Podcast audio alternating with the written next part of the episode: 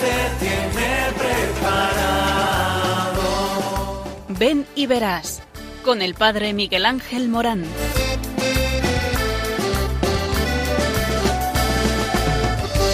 Aunque sean muchas las preguntas y si te surgen tantas dudas, es verdad lo que te canta. Él te conoce desde antes, sabe tu nombre y lo que vives y lo que siempre vas buscando. Escucha dentro su llamada, verás él pasa a tu lado y tu respuesta va esperando. Ven y verás. Ven y verás. Muy buenas tardes a todos. Estamos en el programa que habla del sentido de la vida. Sí, habla de ti. Porque es tan importante el sentido de la vida que es aquello que nos hace vibrar, nos hace saber que vivimos para alguien. Es distinto vivir para algo que vivir para alguien si vives para algo, te reduces como persona. Si vives para alguien, te engrandece, te da dignidad como persona. Pues muy bien, vamos a descubrir esto, que todos nosotros vivimos para alguien. Y ese alguien es el amor de Jesucristo. Porque si Dios te ama y porque te ama te llama y porque te llama te envía y te envía a una misión.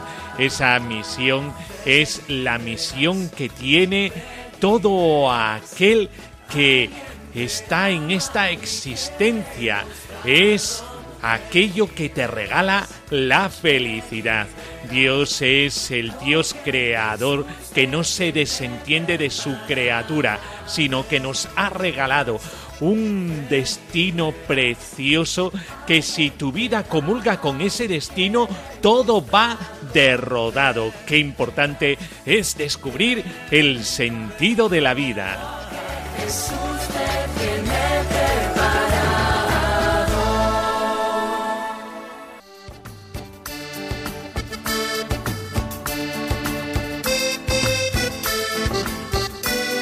En la palestra tenemos ni más ni menos que eh, oración, noticias vocacionales recién salidas eh, de la actualidad vibrante del día a día.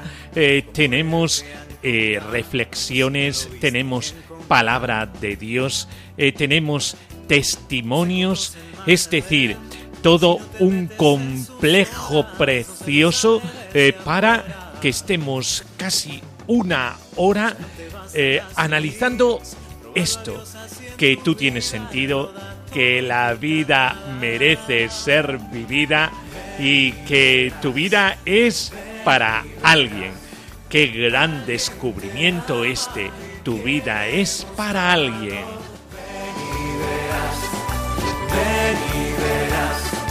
lo que Jesús te tiene preparado. Y sin más dilación, vamos a entrar dentro de la dinámica de este programa. Un programa hecho a la medida de tu corazón. Un programa para ti. Estate al tanto del receptor, que tenemos tanto que vivir. Él te conoce desde antes, sabe tu nombre y lo que vives y lo que siempre vas buscando escucha dentro su llamada, verás él pasa a tu lado y tu respuesta va esperando.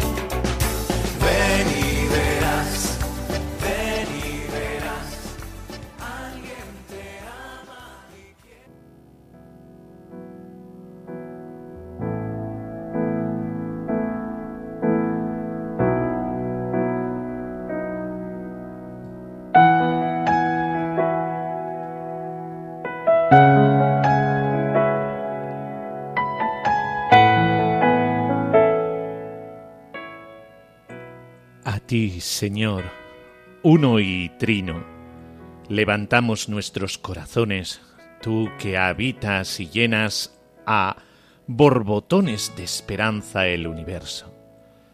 Haz que descubramos tu presencia amorosa, río de gracia y misericordia, en cada criatura y acontecimiento que circunda nuestra vida.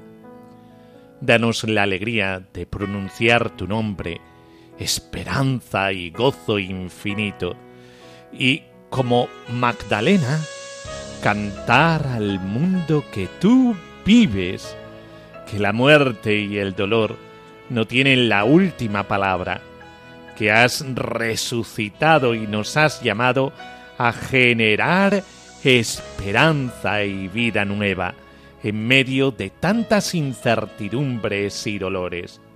Ayúdanos a no poner límites a tus horas de gracia, a recortar tu torrente de amor desmedido e incondicional que nos transforma en instrumentos humildes y sencillos que colaboran en la construcción de un mundo más justo y fraterno.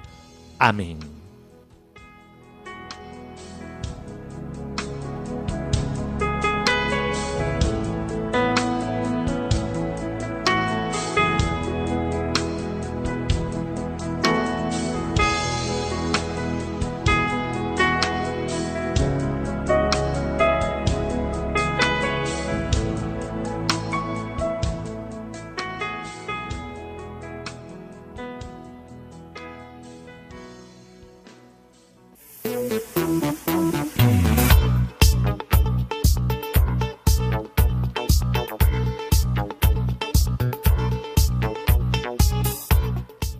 El 4 de junio, el pasado domingo, el día de la Santísima Trinidad, eh, se celebró el día Pro Orantibus y hoy 7 de junio, esta misma tarde, hemos tenido una mesa redonda online sobre la eh, campaña o jornada Pro Orantibus todo un momento para reflexionar sobre la vida consagrada contemplativa.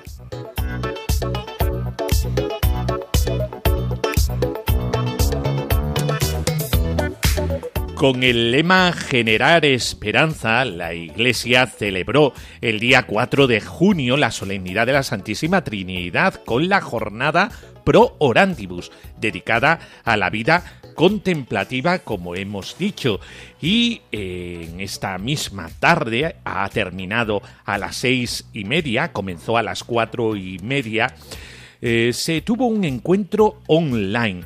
Eh, en él intervinieron el benedictino padre Juan Manuel Apesteguia, la carmelita hermana Patricia Noya y la cisterciense hermana María Pilar Avellaneda actuaron eh, como moderadores eh, la subdirectora de contenidos socioreligiosos de Ábside Media, eh, Irene Pozo, y además 13 ha retransmitido el pasado domingo desde la Catedral de Toledo una misa sobre esta jornada.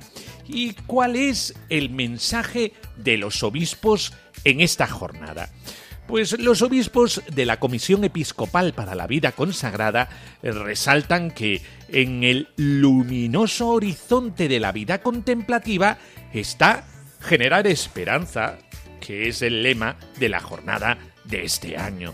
Un lema que pone el foco en la esperanza, ante una realidad en la que no es difícil encontrar motivos para la tristeza y la desazón, amanecemos cada día con noticias de violencia, injusticia, egoísmo, exclusión, pobreza y sinsentido.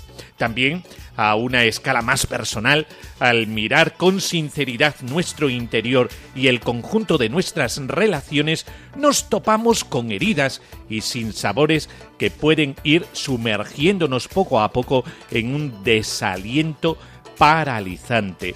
Los obispos lamentan que esta percepción amarga eh, parece haber contagiado incluso a los más jóvenes, entre quienes también se detectan altas dosis de desmoralización y abatimiento, e incluso un preocupante aumento de suicidios. A ellos, recuerdan, se dirige con frecuencia el Papa Francisco para instarlos vivamente a la esperanza. Así lo hizo en un mensaje a los jóvenes cubanos en el 2015. Invito a la esperanza que nos habla de una realidad que está enraizada en lo profundo del ser humano, independientemente de las circunstancias concretas y los condicionamientos históricos en que vive. Nos habla de una sed, de una aspiración, de un anhelo de plenitud, de vida lograda, de un querer tocar lo grande, lo que llena el corazón y eleva el espíritu hacia cosas grandes, como la verdad, la bondad y la belleza, la justicia y el amor. La esperanza es audaz, sabe mirar más allá de la comodidad personal, de las pequeñas seguridades y compensaciones que estrechan el horizonte, para abrirse a grandes ideales que hacen la vida más bella y digna.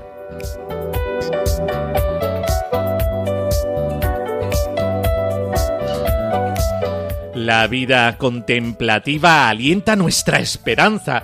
Estas palabras, recogidas años después en la encíclica Fratelli Tutti, pueden ayudarnos a reconocer, celebrar y orar por aquellos hermanos y hermanas que, abrazando la vida contemplativa, alientan nuestra esperanza y la requieren.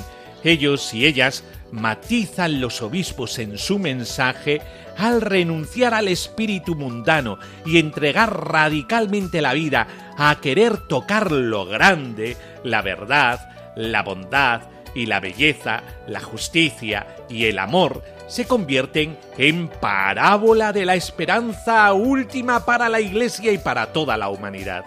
En cada convento y monasterio, la esperanza que brota de la fe en la realidad última de Dios se hace carne cotidiana. Al cultivar la oración y la celebración, la fraternidad y la reconciliación, la hospitalidad y la caridad, el trabajo y el descanso. Así, cuantos caminamos tratando de dar respuesta a la sed de una vida lograda en medio de tantas desdichas, agradecemos el testimonio de la vocación contemplativa, que se goza en buscar y esperar cada día al Señor, que viene para que todos tengamos vida y vida en abundancia, para que tengamos esperanza.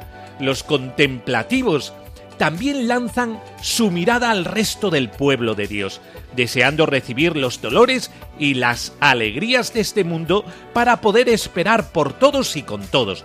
Por eso, en la jornada pro orantibus, no dejemos de acercarnos, si tenemos ocasión, a nuestros hermanos y hermanas contemplativos, con el fin de compartir entre todos los consuelos y las fatigas de los hombres y mujeres de esta tierra. Comprometámonos juntos en la misión de generar esperanza donde haga más falta, donde más urgente sea el anuncio del Señor resucitado, y recemos también por ellos, para que puedan recibir el sostén de nuestra plegaria sincera ante Dios y se vean apoyados en su deseo de peregrinar sin desfallecer a la luz del rostro del Señor. Una palabra preciosa que nos anima a que todos estemos unidos a ellos, a los contemplativos de los monasterios de todo el mundo. Ellos oran por nosotros, nosotros también oramos por ellos.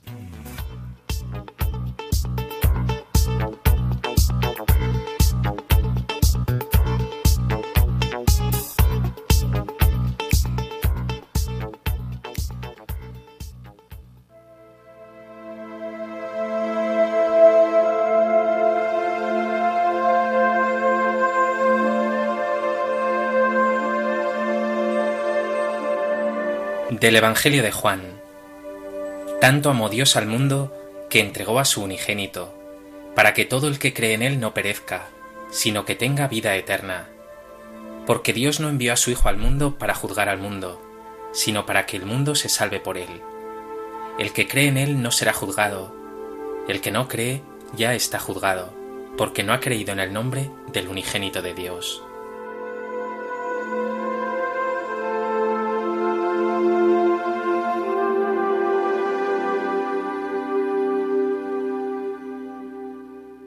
Esperanza es lo último que se pierde y nosotros te animamos a que sea lo primero que recuperes. Amaneces cada día con noticias de violencia, injusticia o egoísmo. En una escala más personal, te encuentras con heridas y sin sabores que te desalientan poco a poco. Sabes de lo que te hablo porque te sientes así cada día. Contágiate de esperanza. Te sentirás mejor si compartes tu corazón y tu vida con alguien. En la vida contemplativa hay muchas personas cerca de Dios que te quieren ayudar a ti porque en cada convento y cada monasterio de España hay esperanza, una palabra que brota de la fe en Dios. Recuerda, ellos y ellas han entregado su vida a Dios. ¿Hay mayor esperanza?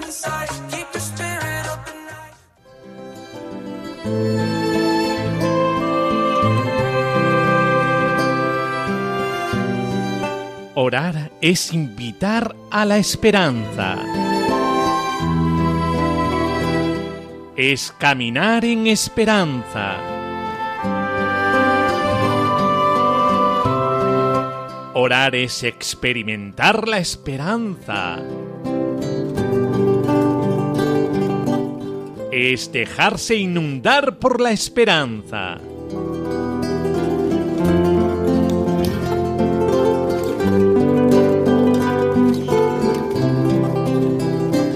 Es fortalecer la esperanza. Orar es sostener la esperanza. Es un balbuceo del espíritu que genera esperanza.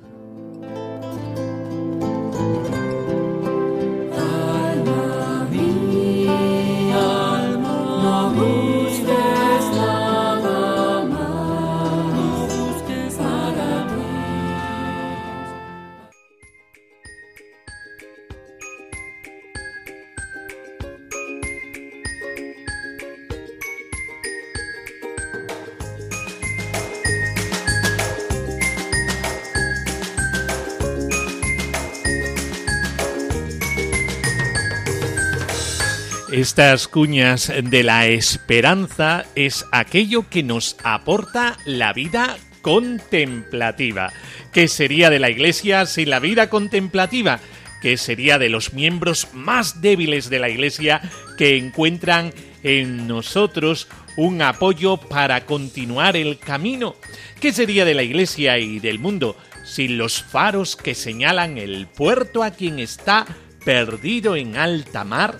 Sin las antorchas que iluminan la noche oscura que estamos cruzando, sin los centinelas que anuncian el nuevo día cuando todavía es noche, hay otro gran testimonio que recorrer la historia de la fe, el de las monjas y los monjes, hermanas y hermanos que renuncian a sí mismos y al mundo, para imitar a Jesús en el camino de la pobreza, la castidad, la obediencia y para interceder en favor de todos.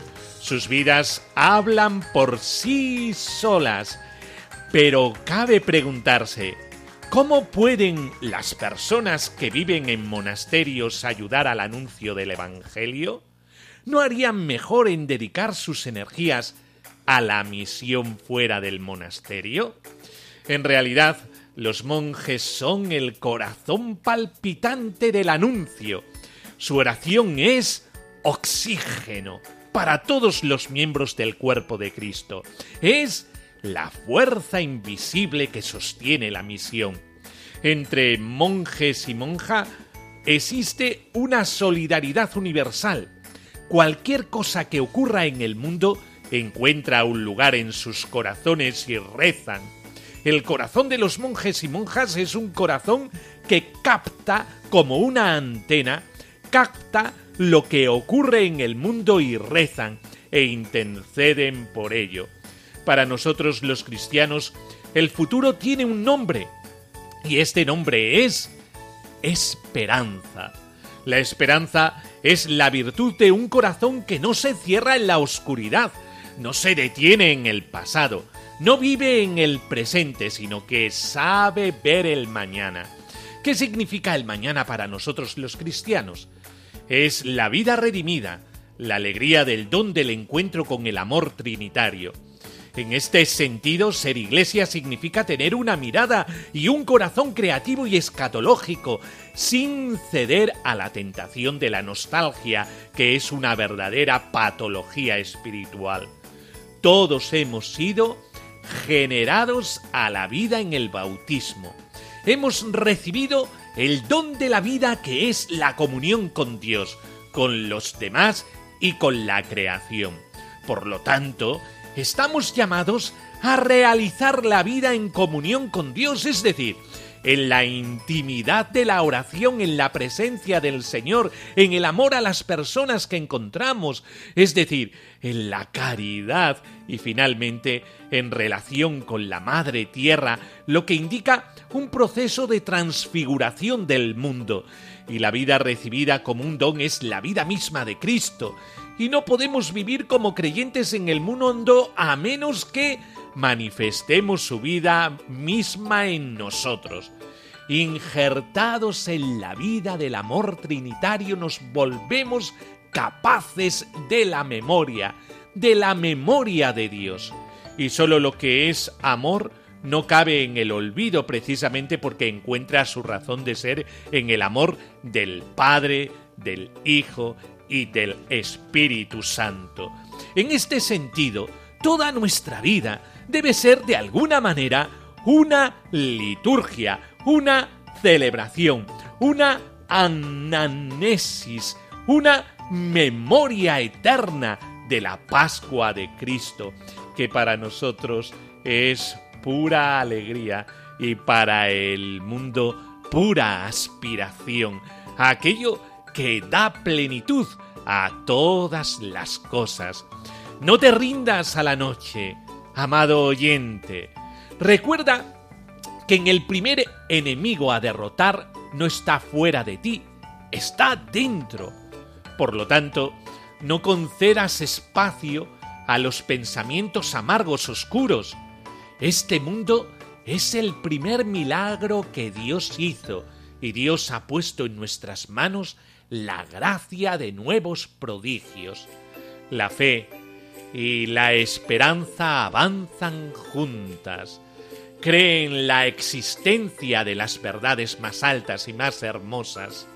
Confía en Dios, Creador, en el Espíritu Santo que mueve todo hacia el bien, en el abrazo de Cristo que espera a cada hombre al final de su existencia. Cree, Él te espera. El mundo camina gracias a la mirada de muchos hombres que han abierto brechas, que han construido puentes, que han soñado y creído, incluso cuando a su alrededor escuchaban palabras de burla. El Señor es aquel que nos lleva a una gran esperanza, la esperanza que no caduca, la esperanza que es para siempre, la esperanza que acompaña a todos los monjes y las monjas que dentro de su monasterio la alimentan para el mundo entero. Hemos celebrado la jornada Pro Orantibus, dedicada al recuerdo de las comunidades religiosas de clausura. Es una ocasión muy oportuna para dar gracias al Señor por el don de tantas personas que en los monasterios y en los eremitorios se dedican totalmente a Dios en la oración, en el silencio y en el ocultamiento. Algunos se preguntan qué sentido y qué valor puede tener su presencia en nuestro tiempo, en el que hay numerosas y urgentes situaciones de pobreza y de necesidad que se deben afrontar, ¿Por qué encerrarse para siempre entre las paredes de un monasterio y privar así a los demás de la contribución de las propias capacidades y experiencias?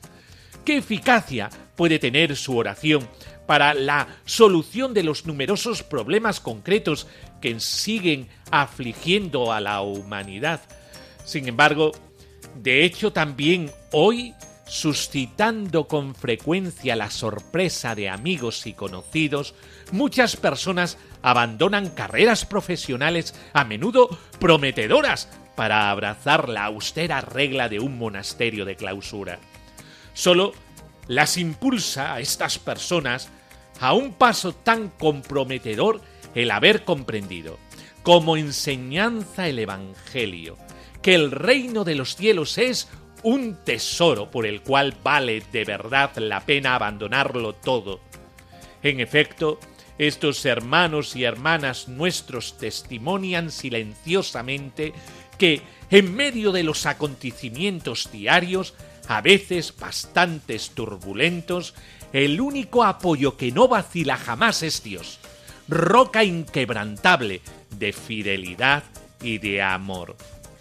Todo se pasa, Dios no se muda, escribió la gran maestra espiritual Santa Teresa de Ávila en uno de sus célebres textos, y ante la necesidad generalizada que muchos sienten de salir de la rutina diaria, de las grandes aglomeraciones urbanas en busca de lugares propicios para el silencio y la meditación, los monasterios de vida contemplativa se presentan como oasis en los que el hombre peregrino en la tierra puede beber mejor en las fuentes del espíritu y saciarse a lo largo del camino. Por tanto, estos lugares, aparentemente inútiles, entre comillas, son en realidad indispensables, como los pulmones verdes de una ciudad. Hacen bien a todos, incluso a quienes no los frecuentan y tal vez ignoran su existencia. Queridos, amados oyentes, demos gracias al Señor, que en su providencia ha querido las comunidades de clausura, masculinas y femeninas. No les privemos de nuestro apoyo espiritual y también material, para que puedan cumplir su misión, mantener viva en la Iglesia la ardiente esperanza de la vuelta de Cristo.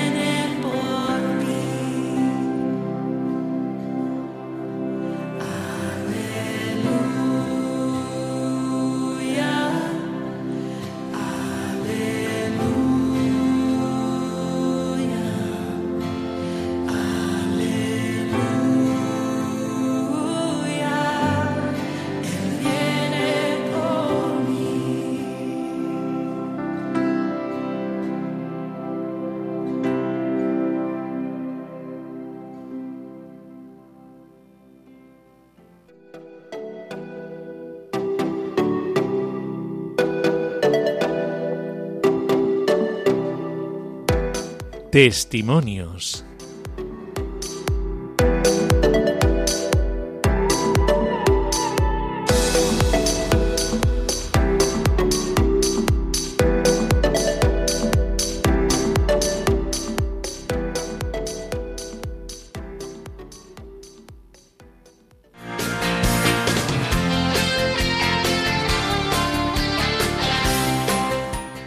Sor Cristina Sanz.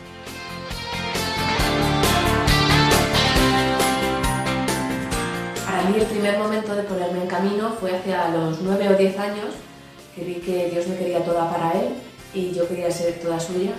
Y inicié ahí un camino de búsqueda para estar más cerca de Jesús. Y luego pues toda mi vida ha sido ir dando pasos, aunque también tumbos, para eh, ir descubriendo pues, cómo poder vivir eso que yo tenía tan dentro desde pequeñita. Pero hace unos pocos años pues me invadió como un vacío tremendo, no, encontraba, no terminaba de encontrar un sentido a mi vida y seguí buscando por caminos que no estaban dentro de mis esquemas y llegué aquí al monasterio de Benedictinas.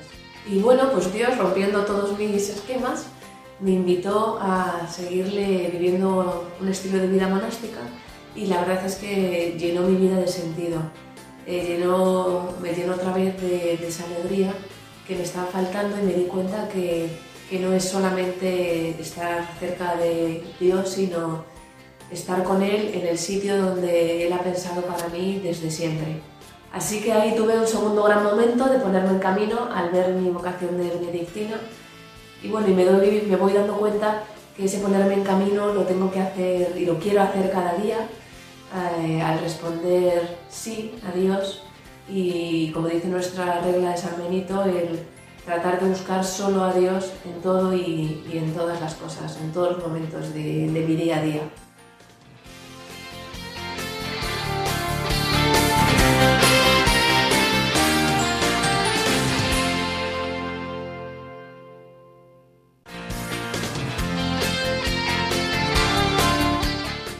Roberto Gutiérrez.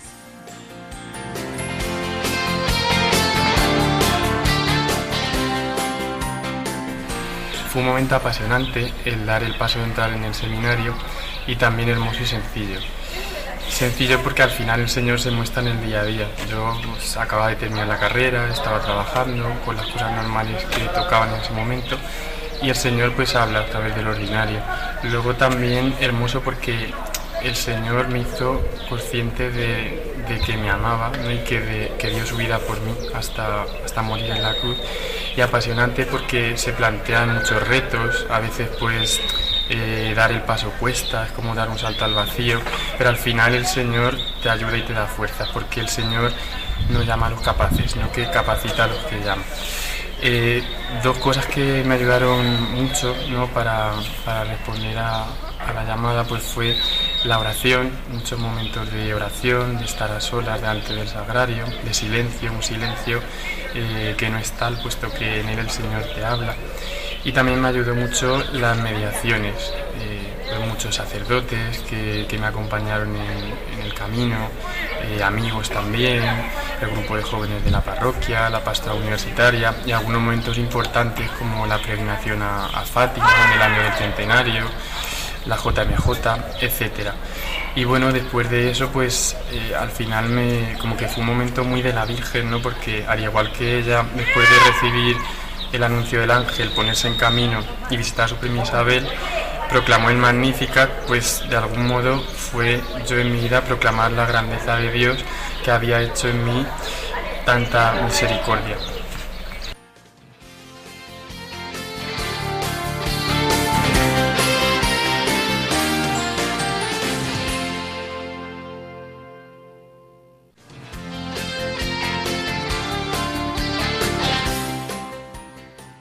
Karina Inés Gijena.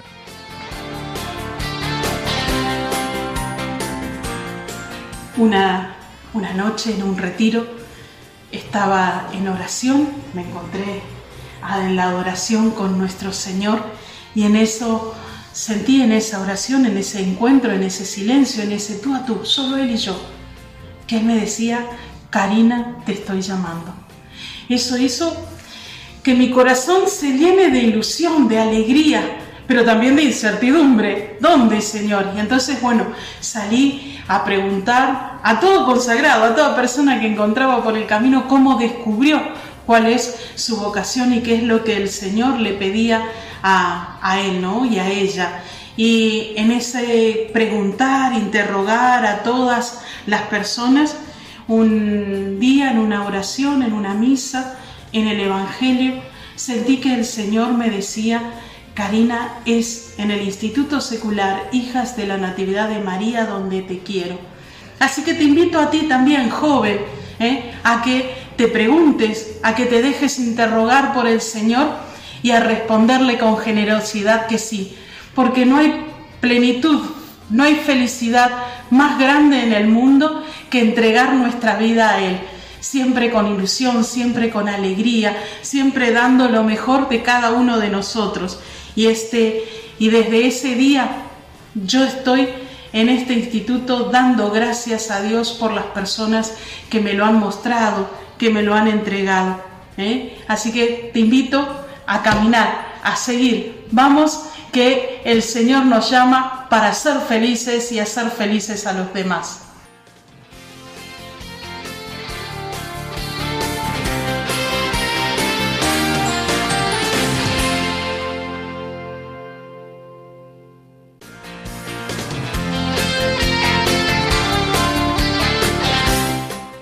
Víctor Aciablí.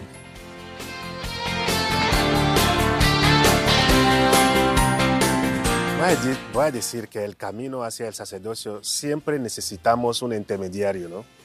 Eh, yo puedo decir que este intermediario es como Elías y Samuel, que Samuel está buscando el camino, no sabía que es Dios que lo está llamando.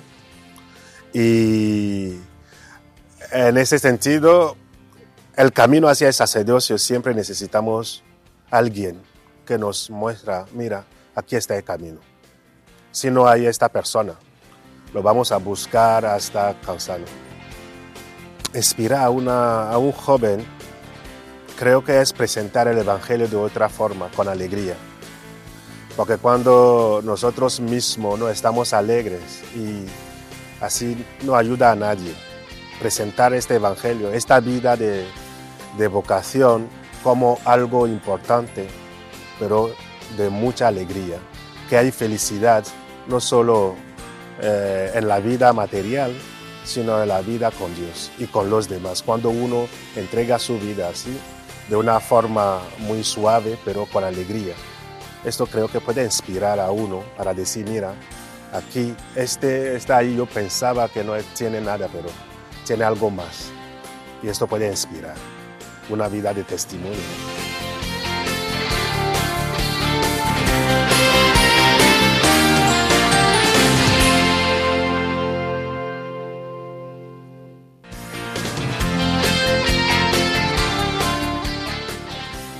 Hanna Alonso.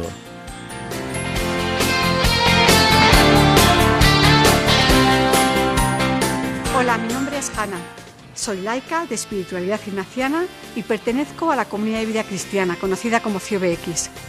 Si tuviera que marcar un inicio en mi vocación laical, sin duda sería la etapa universitaria, porque es un momento de la vida en el que tenemos que empezar a decidir cuál puede ser nuestro lugar en el mundo y cómo queremos vivir. En nuestra espiritualidad hay dos elementos que para mí han sido muy importantes en este camino. Primero, la experiencia de los ejercicios espirituales, renovada cada cierto tiempo, y que me ayudan a descubrir cómo Jesús de Nazaret, el Dios encarnado, nos sigue hablando en cada lugar y en cada circunstancia a través del Espíritu. La segunda, el acompañamiento personal y comunitario, que nos ayuda a ponernos en camino, a remangarnos en la realidad y con la realidad, buscando la cercanía de los favoritos de Dios y todo aquello que ayude a hacer brillar a Dios más en nosotros y en el mundo. Además de mi pertenencia a la CUDX, en 2021 surgió la oportunidad de incorporarme a la Comisión Permanente del Foro de Laicos. Esta experiencia está siendo un regalo para mí, no solo porque ha fortalecido mi condición de bautizada, sino porque ha ampliado mi mirada a una iglesia más universal que desea vivir la comunión desde la diversidad, siendo fiel al Evangelio de Jesús. Esta es mi experiencia y tú, ponte en camino, no esperes más.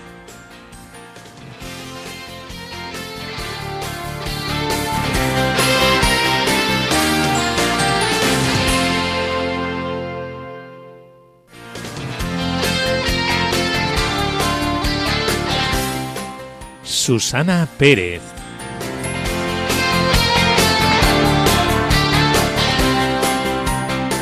Hola, soy Susana, catequista de la Diócesis de Valladolid, de la Parroquia Cristo Redentor y formo también parte del equipo de pastoral juvenil de esta diócesis.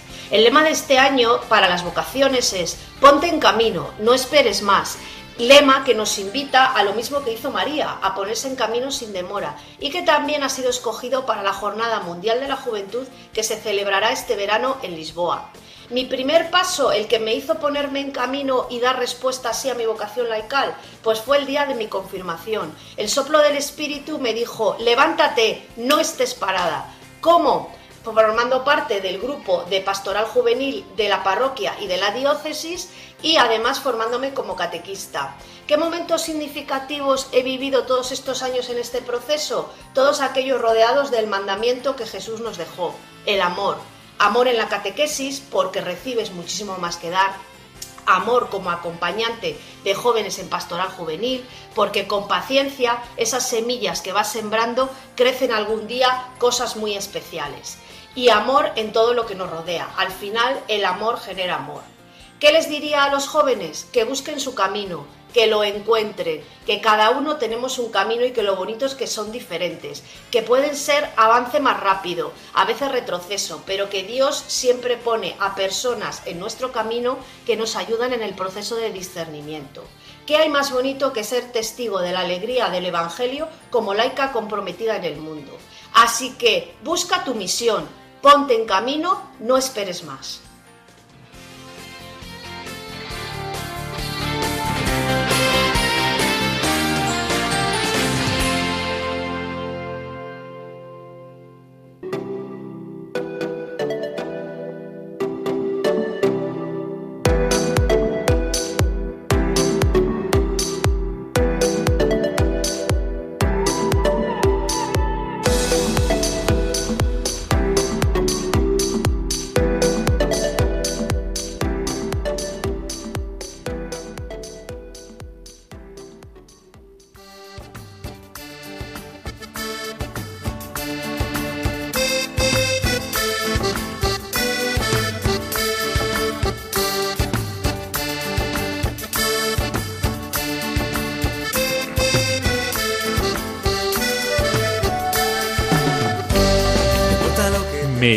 Parrilla hemos tenido, qué momentos tan entrañables. Y es que cuando se nos habla de lo fundamental de la vida, entonces parece eh, que todo cambia, eh, que se nos alimenta la esperanza esta esperanza tan necesaria para poder vivir y que nos la encontramos en el camino de la vida cuando sentimos la llamada, cuando sentimos que vivimos para alguien, no para algo.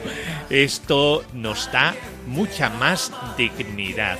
Y esto es lo que hemos tratado en este programa que habla del sentido de la vida, que habla de tu vocación, eh, que habla de esta realidad eh, que es eh, nuestra propia existencia, nuestro camino al vivir y no podemos encontrar salsa a la vida, sabor a la vida, si no es sintiéndonos amados y amando, amando a los demás, desde un amor que no se marchita, el amor del resucitado, el amor de Jesucristo. Ya sabéis que podéis otra vez escuchar todos estos testimonios, esta reflexión que hemos escuchado, este programa de nuevo en la página web de Radio María, radiomaria.es, en la sección de Postcat. También en plataformas como Spotify. Simplemente tenéis que poner en el buscador de Spotify, ven y verás, y enseguida encontraréis el programa. Siempre renovados en el amor la esperanza y la paz que abunda en el corazón cuando sentimos cerca al Señor. También podéis eh, poneros en contacto con nosotros a través de un correo electrónico. Ven y verás uno en número arroba radiomaria.es ven y verás uno arroba radiomaria.es y podéis consultarnos preguntas que tengáis, además eh, de si queréis mandar algún audio y compartir con nosotros eh, vuestro testimonio, lo pondremos en antena con vuestro permiso. Y es que Radio María es una gran familia, la familia de la Virgen, la familia del amor. Ella con su sí ha estrenado un nuevo tiempo para nosotros en el designio del amor trinitario. Y ya sabéis, eh, campaña pro orantibus que hemos pasado el fin de semana pasado, eh, que estuvimos orando por la vida contemplativa. Sigamos en ello. Ellos son el corazón de la iglesia, los pulmones de la iglesia. Y nos despedimos con la bendición, la bendición de Dios Todopoderoso, Padre, Hijo y Espíritu Santo, descienda sobre nosotros. Amén. Pues hasta el próximo día, aquí en Ven y Verás, en Radio María, como no podía ser de otra manera. Y es que qué bien se está contigo. Por favor, estate al tanto de esta radio que es la radio que nos lleva a la esperanza, la radio que nos lleva al amor por siempre y para siempre, el amor eterno, que es el amor a la medida de nuestro corazón. Pues hasta el próximo día, adiós, adiós. Ven y verás, ven y